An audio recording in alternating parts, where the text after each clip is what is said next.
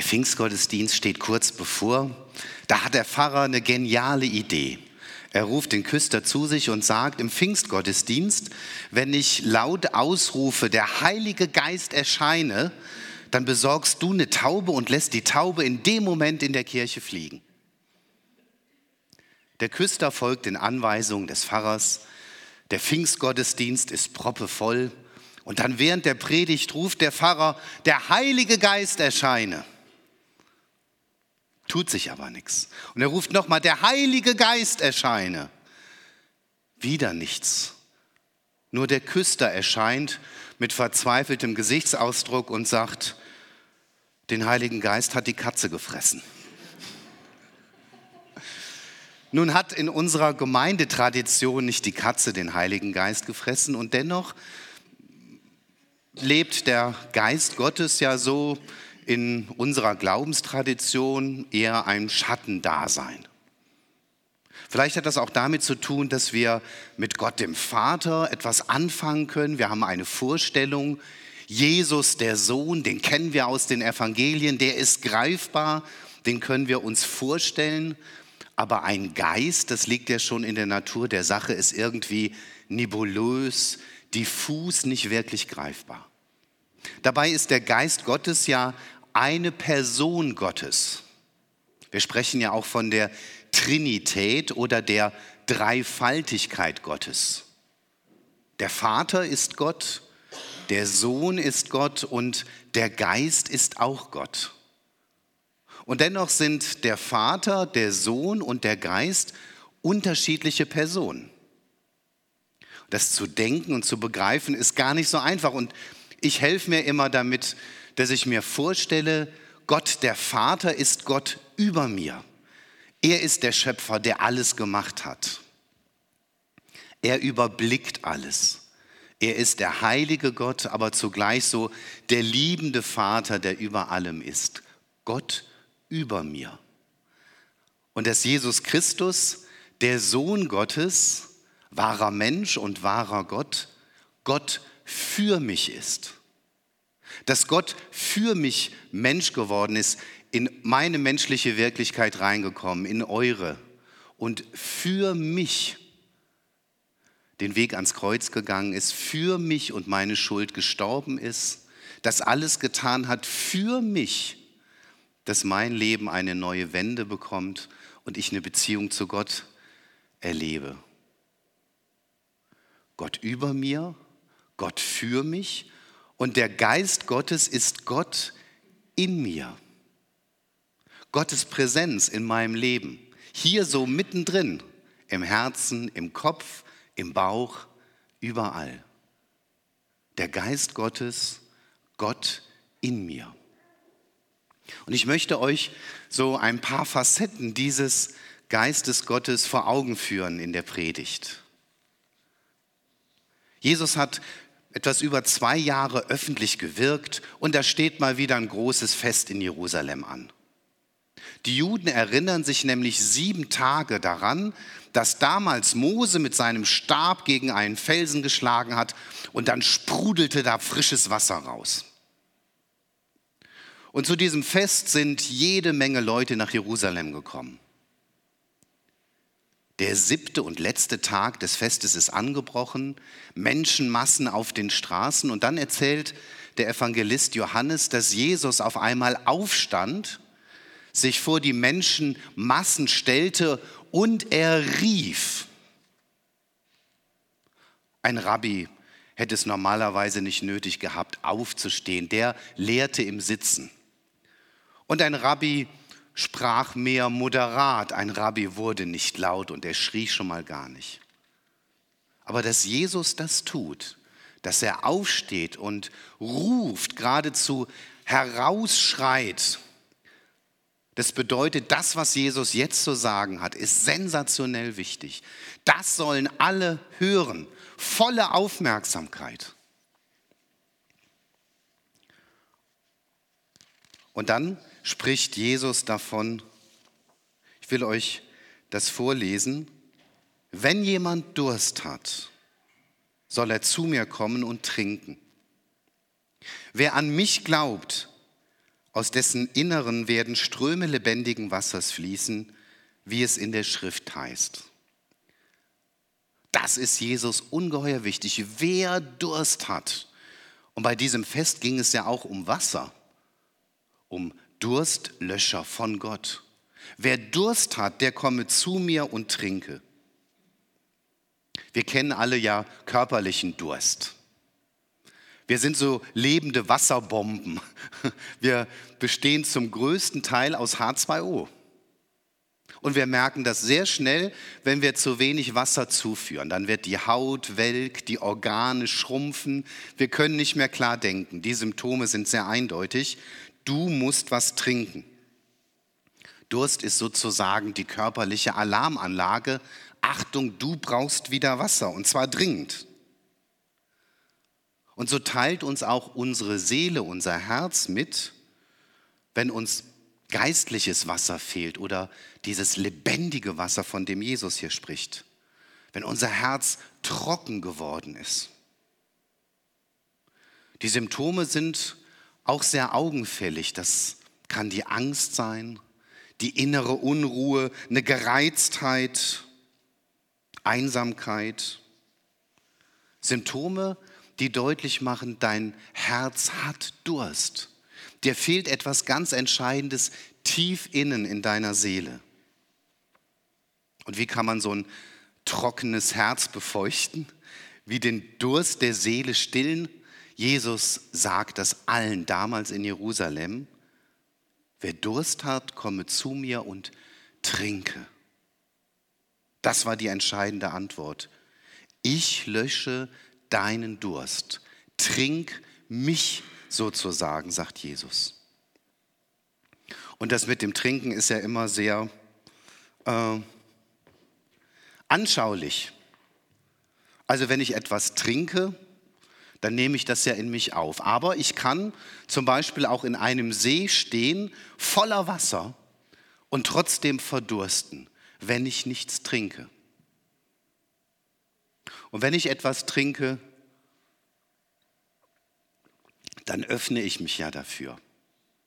Jesus sagt, wer Durst hat, der komme zu mir und öffne sozusagen die Kehle seiner Seele und trinke mich, lasse mich hinein in sein Denken, in sein Fühlen, in sein Herz, in sein Leben, in sein Innerstes.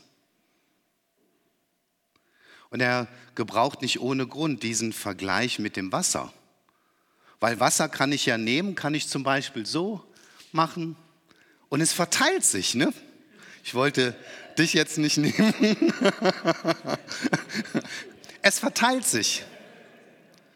Wenn ich Wasser trinke, dann sorgt mein Körper dafür, dass es auch in die kleinste Zelle hineinkommt, weil überall wird Wasser gebraucht. Und so ist es auch mit Jesus. Wenn ich Jesus aufnehme, von Jesus trinke sozusagen, dann kommt er in jede Zelle so meiner Existenz, meiner Wirklichkeit, meiner Persönlichkeit. Wer Durst hat, der komme zu mir und trinke. Und dann gibt es eine Bemerkung, die sich direkt daran anschließt im Johannesevangelium Kapitel 7.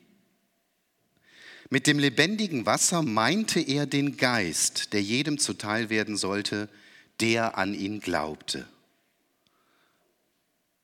Also dieses Wasser, das den Durst löscht, das ist der Geist Gottes. Das verkündet Jesus damals den Juden auf den Straßen Jerusalems und das ist auch so die Botschaft für uns. Der Geist Gottes kommt so hinein in unser Leben, in unsere Existenz, wie das Wasser, das wir trinken in unseren Körper und füllt uns ganz aus. Der kommt überall hin. Der Geist Gottes oder die Gegenwart Gottes. Und spült die Trockenheit meines Herzens weg. Also durch den Geist Gottes ist Gott ist Christus ganz präsent in meinem Leben. Wer an ihn glaubt, wer von ihm trinkt, wer sich für ihn geöffnet hat.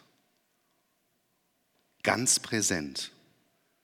Deshalb sagt Jesus dann ja auch seinen Jüngern, es ist gut, dass ich gehe zum Vater, weil dann kann ich euch den Heiligen Geist senden und der wird über euch und in euch kommen. Manchmal beneiden wir vielleicht die Jünger, die mit Jesus unterwegs waren. Sie konnten Jesus sehen, sie konnten ihn umarmen, fühlen. Sie waren ganz nah bei ihm. Jesus war sehr präsent im Kreis der Jünger. Aber Jesus sagt ihnen, das ist eigentlich gar nichts gegen das, was dann kommen wird, wenn ihr den Geist Gottes empfangen werdet. Dann bin ich nämlich nicht nur vor euch, neben euch, mit euch, sondern dann bin ich in euch. Gott in mir, Gott in dir.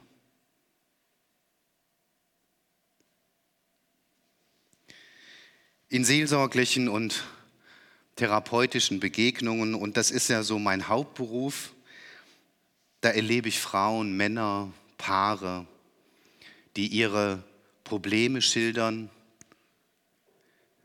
auf ihre Themen zu sprechen kommen. Und ich denke oft, das eigentliche Problem ist sozusagen der Durst der Seele oder dass eine Liebesbeziehung vertrocknet ist mit den Jahren. Oder dass jemand seinen Durst, den Lebensdurst gestillt hat mit schmutzigem Brackwasser. Dass da was schiefgelaufen ist. Und dass letztlich hinter den Symptomen sich dieser tiefe Durst der Seele und des Herzens verbirgt. Was wir brauchen, ist Gottes Gegenwart, Christus in mir, den Geist Gottes. Paulus greift es dann nochmal auf im Römerbrief, Kapitel 5, Vers 5. Denn die Liebe Gottes ist ausgegossen. Da kommt wieder dieses Bild vom Gießen, vom Befeuchten. Denn die Liebe Gottes ist ausgegossen in unser Herz durch den Heiligen Geist, der uns gegeben ist. Und da steht nicht, die Liebe zu Gott ist ausgegossen in unser Herz, sondern die Liebe von Gott, die Liebe, die Gott hat, die transportiert der Geist Gottes in unser Herz. Er gießt sie aus. Weiß nicht, ob du schon mal so diese Erfahrung gemacht hast, dem auf die Spur gekommen ist, dass in dir eine Liebe spürbar ist, die, die nicht von dieser Welt ist, die größer ist, die von Gott kommt. Ausgegossen durch den Geist, der uns gegeben ist. Und das ist eine ganz klare Botschaft im Neuen Testament, dass jeder Mensch den Geist Gottes bekommt, der an Christus glaubt. Das ist so eins. Ich vertraue mich Jesus an, ich öffne mich, ich trinke und empfange zugleich den Geist Gottes. Gott kommt durch seinen Geist in mein Leben rein und er füllt mich aus, befeuchtet mein Herz. Und der Geist Gottes ist dann immer auch der Kommunikator Gottes. Er redet in der Regel nicht laut, er schreit nicht rum, er brüllt uns nicht ins Ohr, sondern er flüstert. Er gibt so feine Impulse an uns weiter. Du bist seine geliebte Tochter, du bist sein geliebter Sohn, du bist geliebt, du bist angenommen. Du, es liegt nicht an dir, sondern es liegt alles bei Christus.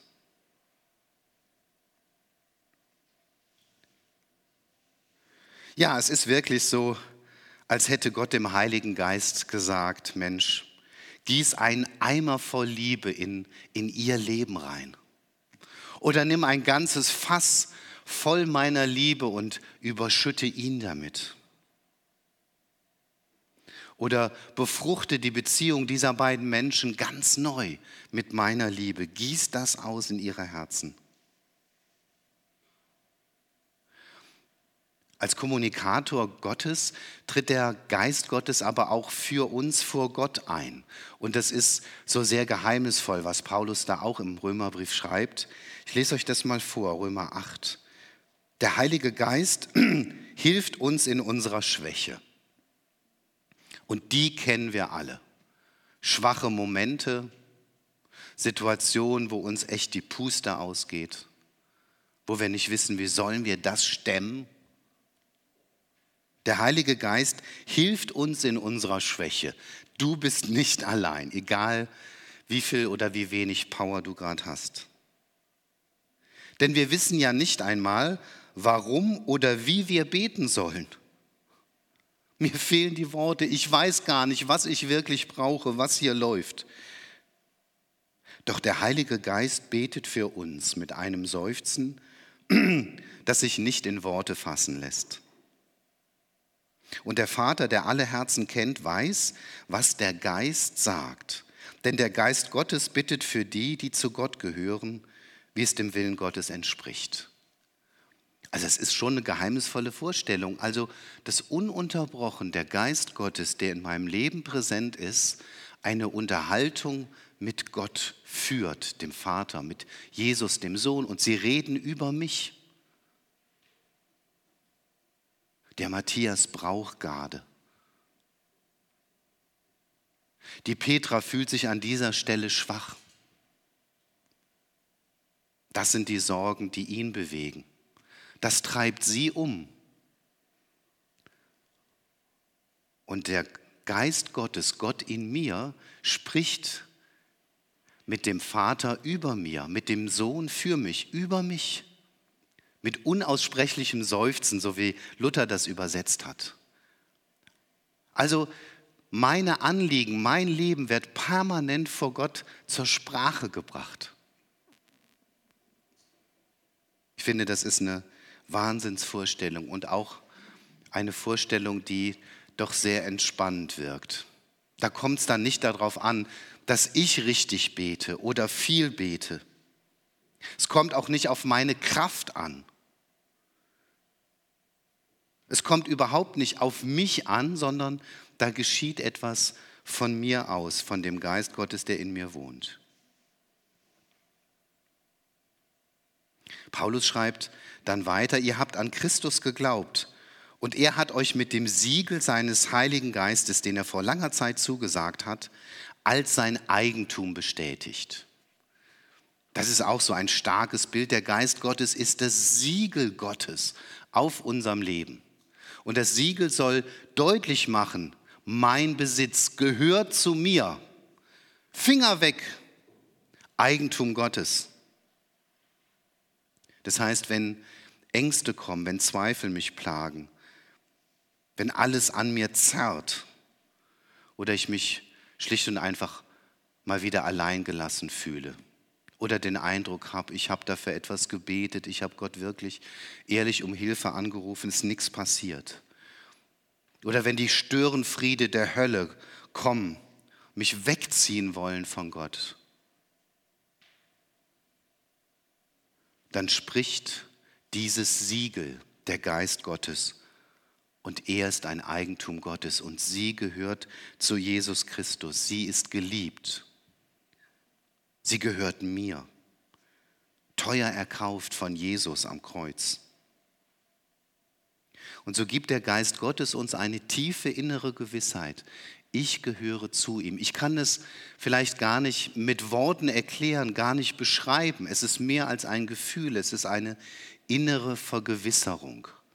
Paulus sagt, dass der Geist Gottes unserem Geist Zeugnis davon gibt, dass wir Gottes Kinder sind. Das ist sozusagen das, was man früher Heilsgewissheit genannt hat. Das ist eine tiefe Vergewisserung, egal wer ich bin, was ich bin, was gerade läuft. Ich bin sein. Ich gehöre zu ihm. Geliebte Tochter des Vaters, geliebter Sohn.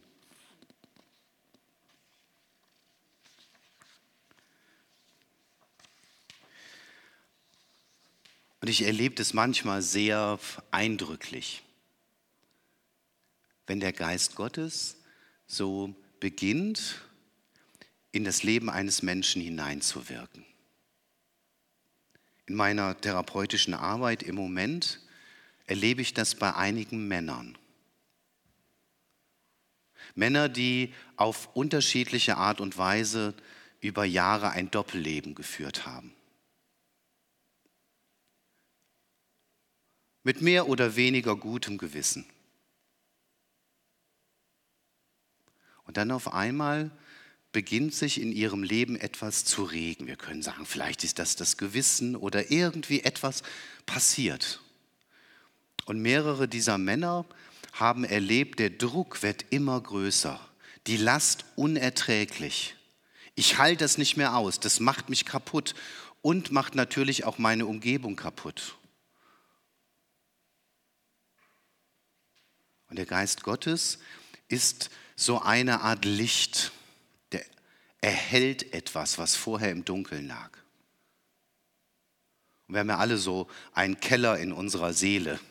Das ist wie der Keller bei mir zu Hause. Also am besten ich lasse das Licht aus, denn wenn ich es anmache, dann sehe ich da einiges an Gerümpel. Abgestellt, kaputt gegangen. Und so gibt es auch im Keller unserer Seele so einiges an Gerümpel, was sich da angesammelt hat. Und der Geist Gottes, der liebt es, so langsam das Licht anzumachen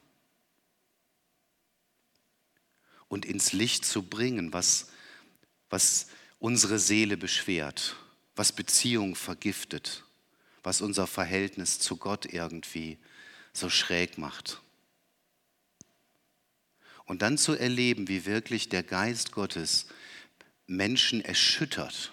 Und in diesem Fall einige Männer bei denen ich das so erlebt habe und erlebe. Und der eine sagt, und ich merke irgendwie, ich habe nie was mit Gott zu tun gehabt, bin aufgewachsen völlig atheistisch, habe nie ein schlechtes Gewissen gehabt. Und Herr Hippler, auf einmal, es wird immer schlimmer. Irgendwie scheint es so zu sein, als würde da Gott, wenn es ihn gibt, an meinem Herzen zerren und ziehen und Hebler, was soll ich tun? Wie, wie kann ich die Wahrheit sagen? Wie kann ich auspacken? Ich traue mich nicht, ich habe solche Angst. Und dann zu sagen, dann, ich bete mit ihnen, dass, dass Gott, der schon angefangen hat, so an ihrem Innern zu arbeiten, dass der ihnen die Kraft gibt, rein Tisch zu machen und ehrlich zu sein. Vor ihrer Frau, vor ihrer Umgebung.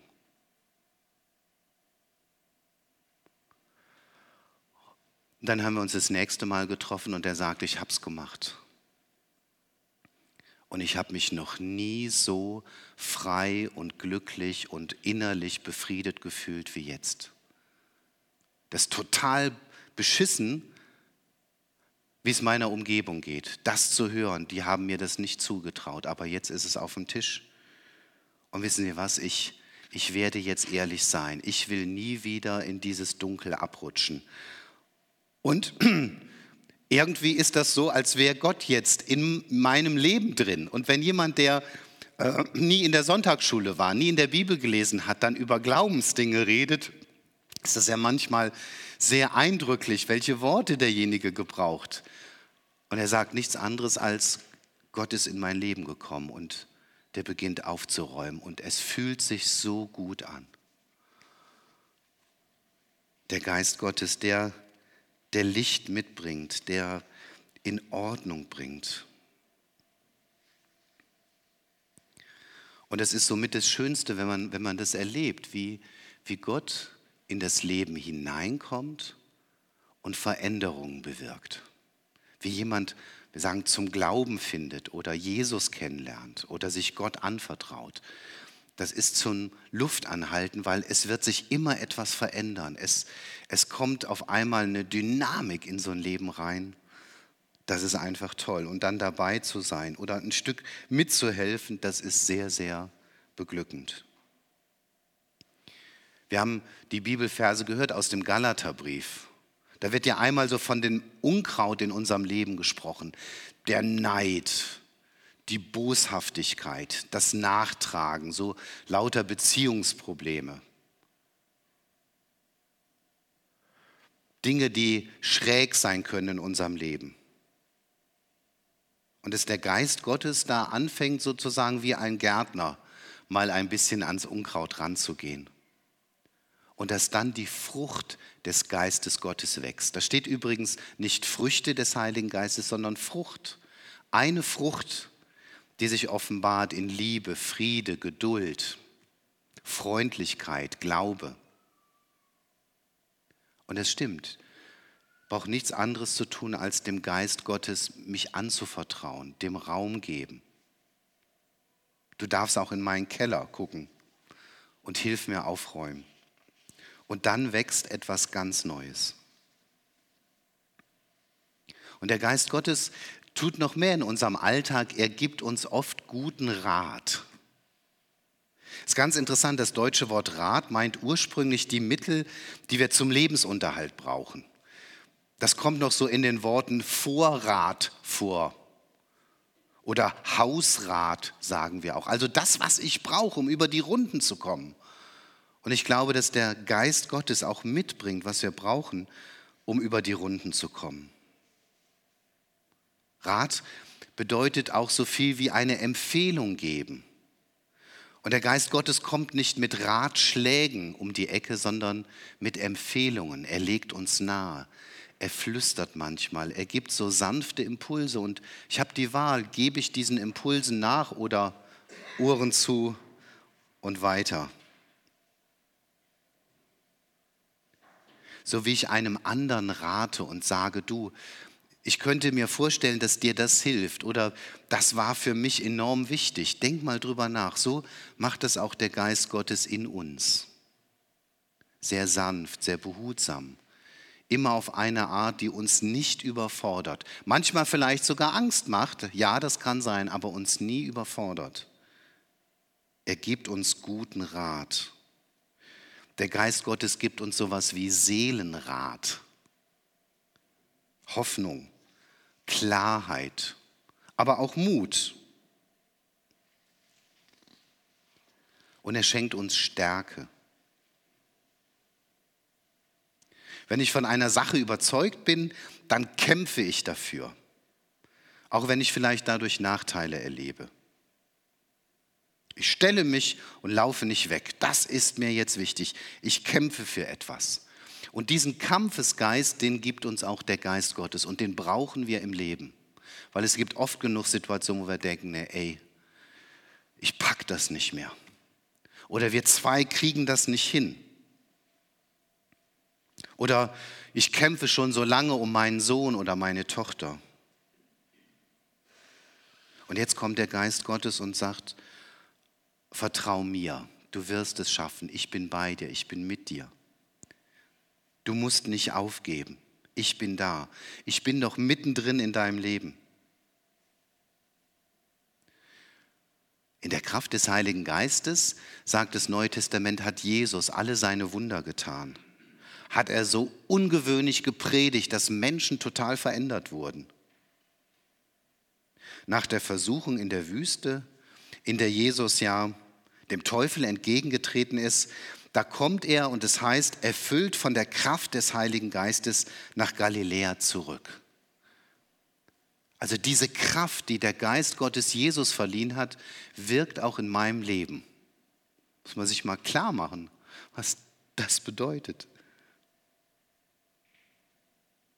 Kraft, Verbindung mit dem Geist Gottes, Dynamis in der griechischen Sprache, also setzt wirklich Dynamitkraft, powerfrei, dass ich mit Problemen und Hindernissen fertig werden kann, nicht verbittern muss, nicht aufgeben muss.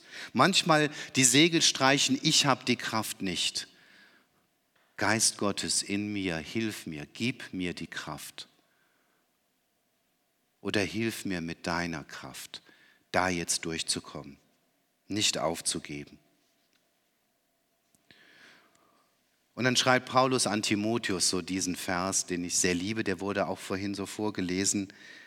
Denn Gott hat uns nicht den Geist der Verzagtheit gegeben. Also wir müssen als Jünger von Jesus nicht verzagt sein, sondern er hat uns den Geist der Kraft gegeben, der Liebe und der Besonnenheit. Damit lässt es sich leben.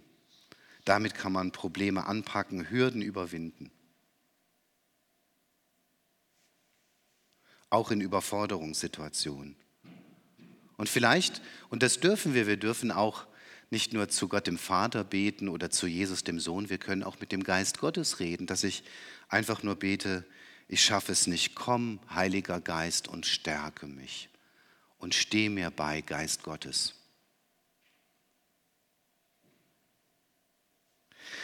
Das waren so eine Reihe so von Aspekten. Der Vater über mir, Jesus der Sohn für mich und der Heilige Geist, Gott in mir. Und wenn du das mitnimmst, dieses Bewusstsein, Gott ist in meinem Leben, mittendrin. Und so wie das Wasser kommt er überall hin. Und in seiner Gegenwart kommuniziert er unaufhörlich mit Gott dem Vater und mit Jesus dem Sohn über mich auf eine liebende Art und Weise. Und in meinem Leben ist eine Kraft, die, die nicht von dieser Welt ist. Und ein Trost und, und guter Rat wird mir zuteil durch Gottes Geist. Dann finde ich, kann das ganz viel bewirken in meinem Alltag, in deinem Alltag. Und wenn ich das so alles zusammenfasse, dann glaube ich, geht es darum, dass wir eine neue Achtsamkeit entwickeln für Gottes Gegenwart, den Heiligen Geist in unserem Leben. Achte mal drauf, auf diese Impulse. Geh achtsam damit um. Gott ist in deinem Leben. Und erlebe dann, wie eine Achtsamkeit wächst für andere Menschen, für dich selbst. Und auch eine Achtsamkeit, ein Acht haben auf Jesus auf Gott den Vater. Und so ist der Geist Gottes auch ein Geist der Achtsamkeit. Und sei es nur, dass du dir heute einen Moment mal so Zeit nimmst und mal ganz im Hier und Jetzt bist und, und sagst, Geist Gottes, du bist in meinem Leben. Was, was ist deine Botschaft für mich? Was möchtest du mir sagen, geben? Wo möchtest du mir zeigen, was ich brauche oder wo ich bin? Wo magst du den Lichtschalter in den Keller meiner Seele mal anmachen, dass ich entrümple und ans Licht bringe, was nicht gut ist? Einfach mal so einen Moment der Achtsamkeit heute und vielleicht mal jeden Tag in der kommenden Woche. Und ich wünsche dir, dass du Erfahrung machst mit diesem guten Heiligen Geist, mit Gott in deinem Leben. Amen.